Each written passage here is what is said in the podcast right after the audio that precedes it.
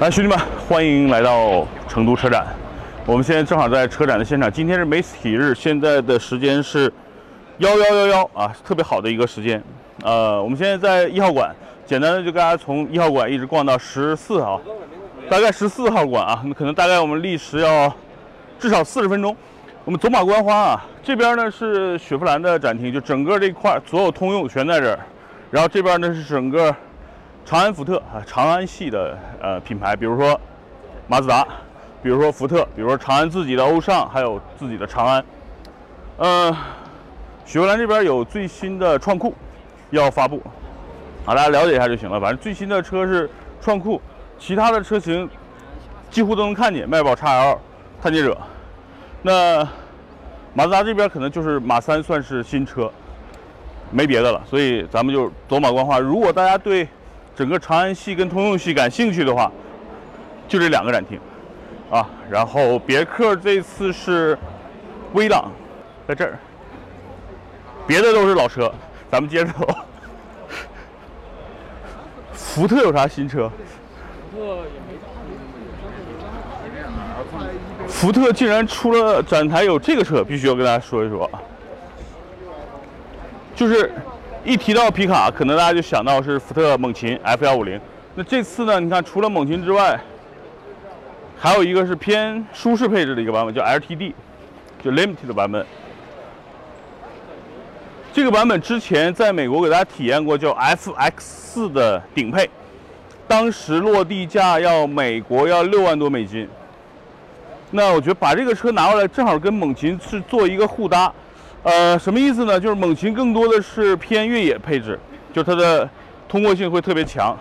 那 LTD 版本更多是舒适性配置，也就是说，你可以把它想象成那个是奔驰的大 G，这个呢是奔驰的 GLS，它走的是配置跟豪华路线的啊。所以我觉得这次来福特，大家可以关注一下 LTD 版本，就是你想要的那些配置，什么通风座椅啊。什么牛逼的音响啊，在 LTD 版本上几乎都有。当然了，具体这个车什么配置我不知道，我现在只是印象中美国 LTD 版本的车的配置，跟大家去做一个简单的回顾，好吧？咱们继续逛。我作为一个拉力车手啊，看到了很多啊，这个车我现在肯定驾驭不了，所以我要练一练。我争取明年跑一场，跑一到两场拉力赛下来，我估计我就能驾驭了。是吧？然后别克咱们要转一转啊。别克呢，接下来我会给大家去试一下这台 v l e t 六的一个电动车。同时呢，像新威朗、呃 GL 八的 ES 版本，甚至是 Avenir 版本，我都会给大家借过来去做一个体验。因为我觉得，就是民用车嘛，适合大家去去买的，我都会给大家做一个体验，好吧？一号展馆再给大家重复一下，主要是长安。马自达、福特，然后就整个通用系的雪佛兰跟别克。好吧，那咱们现在移步二号馆。来，兄弟们，我们现在来到的是二号馆。二号馆里的品牌我大概看了一眼，确实都不是我特别熟悉的，比如说五十铃、江淮和五十铃，然后奇瑞，就是奇瑞的车，我们本身是有奇瑞的 QQ 的，但是除了 QQ，我没有体验过其他的奇瑞的车呢。所以我们接下来会争取啊，多找一些奇瑞的车给大家做一些试驾，然后像这个越野越野的性价比之车啊，五十铃，我觉得有机会吧，找一些团队的专业人士给大家去练练越野。奇瑞，我是在杭州，是吧？咱们试了一下奇瑞的七爱，瑞虎七爱，我觉得性价比是非常好的，配置很高。呃，我觉得它的那个沙发，就是它的那个座椅。是能够 PK 一下日产的那个大沙发的，所以这是我对奇瑞瑞虎七 i 的一个认知，好吧？这么多车，咱们找机会再去借。呃，到领克了，我我差一点点成为领克零三加的车主，就是因为没抢到，是吧？那咱们今天，我一直觉得就是，就我这个身材坐到驾驶位到底适不适合，咱们试一下。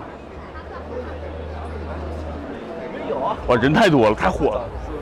见一秒，大家可以看一下，就是领克目前的这个火爆程度，我操！我也关键一万，交零零的，没有订车，啥也没有。然后加就是我离成为领克零三加的车主，现在差的就是坐进去那一刹那到底行不行？我们团队的三哥在宁波赛道已经给大家所有这辆车的动态、静态的这个评测已经做完了，回来跟我说：“南哥，你买吧。”但是不行，我不能听，不能听老师的，我必须要自己感受到底行还是不行。目测呢是进不去的，人太多了。在车展上，咱也不可能说什么都体验的尽善尽美，是吧？把这个留给北京，出发。这一片就都是上汽集团的车了，对吧？江淮，啊，江淮不是，这边开始是麦克萨斯，这边是名爵，斯柯达，哇，这个老爷车很帅。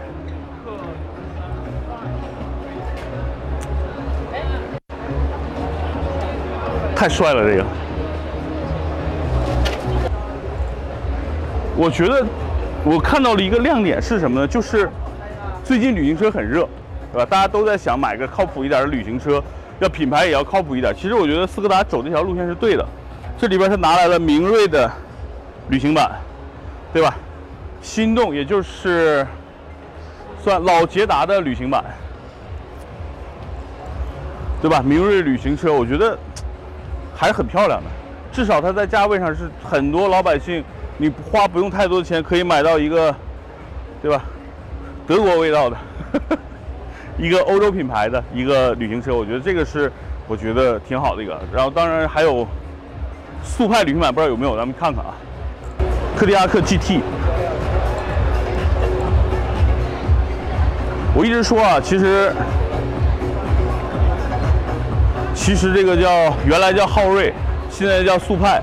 速派的性价比是非常非常的高的，因为你要知道你要买帕萨特、迈腾，至少这个数，对吧？这个车是这个数的，所以。然后我就说这俩车，这是整个柯迪亚克系。我一直觉得呢，在合资品牌里边，一个是斯柯达的柯迪亚克，包括柯迪亚克 GT，另外一个就是雪佛兰的探界者。他们有一个共同的特点，就是它都是依托于一个大品牌的一个小品牌，对吧？它相当于是上海大众的弟弟，那雪佛兰呢，在中国又是相当于别克的弟弟，所以他们俩的这个地位是一样的，但是性价比是非常非常高的。来，咱们继续啊，走马观花。这边是中国最牛逼的车企，上海大众。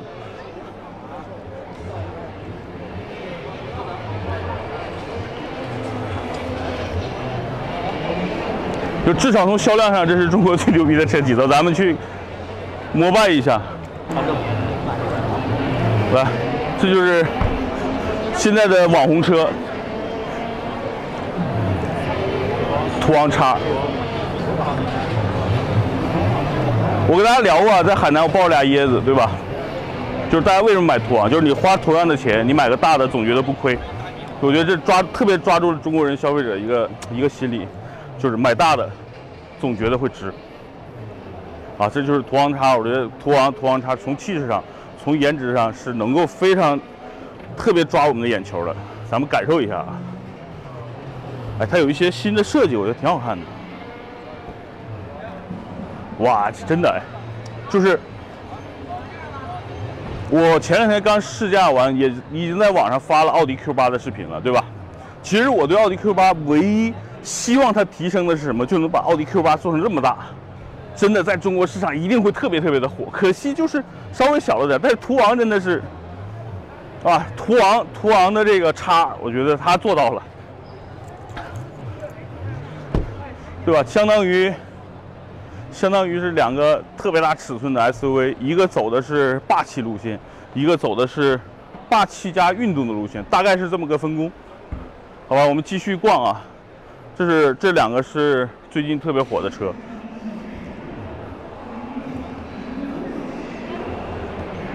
这个车呢，最近问的也很多。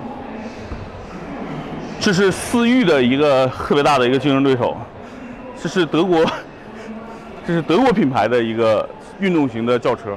呃，高尔夫是个两厢，啊，很多人还是喜欢三厢。那我觉得上海大众的兰曼多，叫零度啊，我觉得。是可以去选择。它的这个车的特点是什么呢？我给大家讲一讲。高尔夫是一个中规中矩的神车啊，那它呢其实是整个车身是做了一些加宽的，所以从视觉效果上，如果从前面看，这个车的运动气息是非常浓的，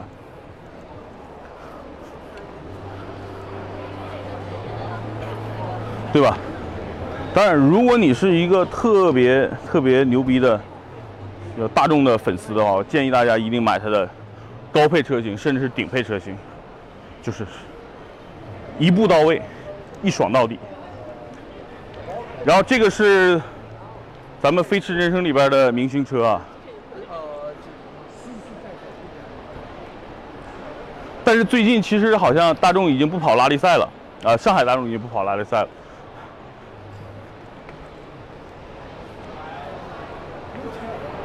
熟不熟悉？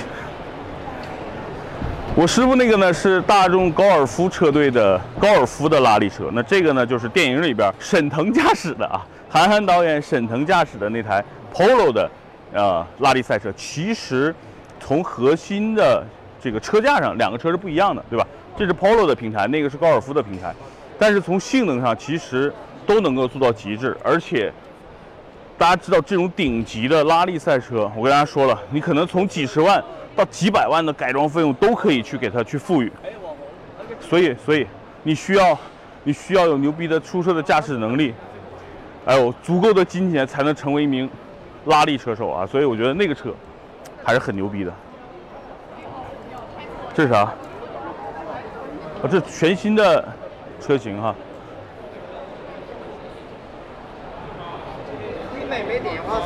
途凯的定位呢？你就从从侧面来看啊。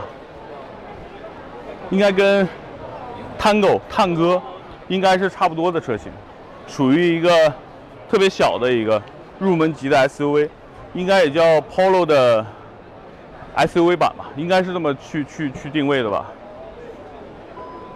来看内饰，我觉得这是相对来说去做了一些偏年轻优化的一个内饰，就是在装修风格上是跟啊其他的大众车型是有一些。小的变化的，但整体上还是你你会特别熟悉，这还是一个大众的，大众的标准内饰车。价格公布了吗？没有，还没公布是吧？就 T Cross 嘛。哦，对了，我得到的一个小的消息，新的消息是什么呢？就是，呃，很多拉力车原来都是用 Polo 用高尔夫，现在很多拉力赛事已经开始用这种所谓的跨界车了，比如说。现在的丰田，它就开始用奕泽 CHR 这种车型去跑拉力赛了。那听说啊，现在大众的车队有的在国际的比赛里边已经开始用这个 T Cross，用这个车型去跑拉力赛，用它来取代原来的 Polo 或者是高尔夫。所以我觉得这个车大家可以关注一下，因为这是一个有驾驶乐趣的。同时，如果你把它定义成赛车的话，它完全有非常。充足的改装空间，但如果你把它当成一个家用车的话，它的驾驶感受其实和 Polo 应该差不多。第二呢，它的这个使用的空间毕竟是个旅行版，又有点像 SUV，所以它真正是一个呃轿车加 SUV 加旅行车这么一个跨界的一个小小明星啊。所以所以就看一下最终的价格，好像已经有价格了，但是我最近没怎么关注这种车型，应该不会特别贵，性价比应该是它的主打，好吧？咱们再转转。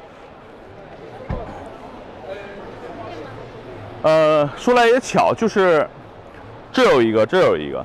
我们在三亚旅游的时候，我们我们遇到了一个我们算南哥说车兄弟连的兄弟，他呢在在三亚就买了一台帕萨特的这个混动版。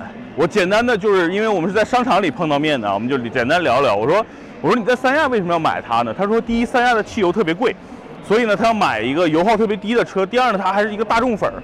他说我原来还是想买迈腾或者帕萨特，但是哎。他发现帕萨特出了这么一个，就是混动车型之后，他就买了。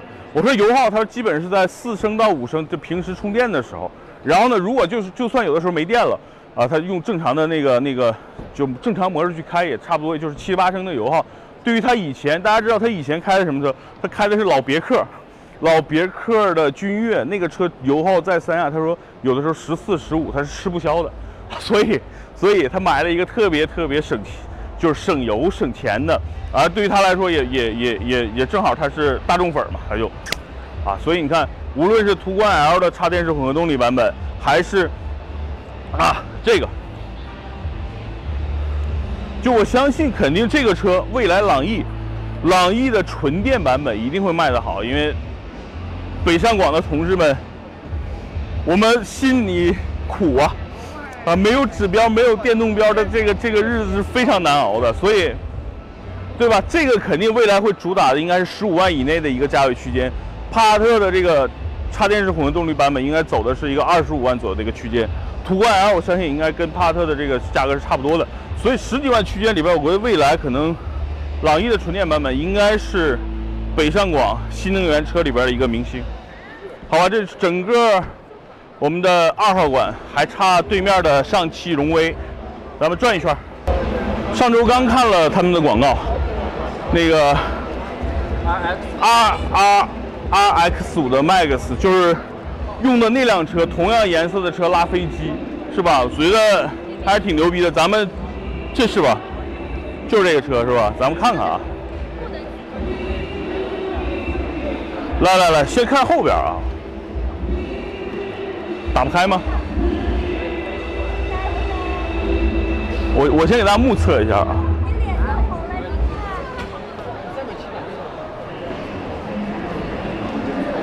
内饰不错，一个大屏。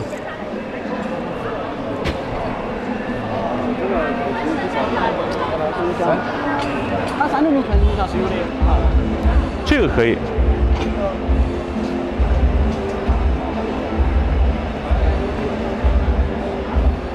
因为上我们在买车黄点那个账户里边刚发了一条关于荣威的一个视频，就是荣威的这个啊 RS5 Max。呃，我觉得呢，就是它是在原来 RS5 基础上做了一个所谓的升级，不光是尺寸的升级，还是一个就是软件上的、内饰上的都有升级。咱们可以看一下它现在的内饰，就是原来的 RS5 就它不是这种大屏的一个内饰，现在整个啊内饰做了一个升级，大家可以看它的用料还是不错的。座椅我来后边来，是吧？我坐什么车，大家知道空间了哈，来。整车嘛已经达到百分之九十，本来坐车开车就是一个舒适感觉。两拳多。前排座椅是标的标准的一个，看在 B 柱的后边，对吧？我这现在这儿有两拳多的一个空间，头部有一拳，可以。它这个座椅也是，它这个座椅根据人气都是合适，它是软硬兼合，它可以。反正这个荣威品牌，原来我觉得整体的主要的卖点，还是在于，啊，它的售价还是比较亲民，同时呢，就是内饰的质感做的还是不错的。好吧，就是荣威其实展台里还有很多就是走量的车型啊，比如说 i 六，啊，比如说 RX 五，还有那个 RS 八，这个就不是新车了，咱们就不看了啊，咱们接着逛。二号我跟大家简单做个总结，好吧？整个上汽集团的上汽的大众、斯柯达。荣威、名爵，然后那边呢有这个领克，还有啥来着？江淮、五十铃，大概就是在二馆。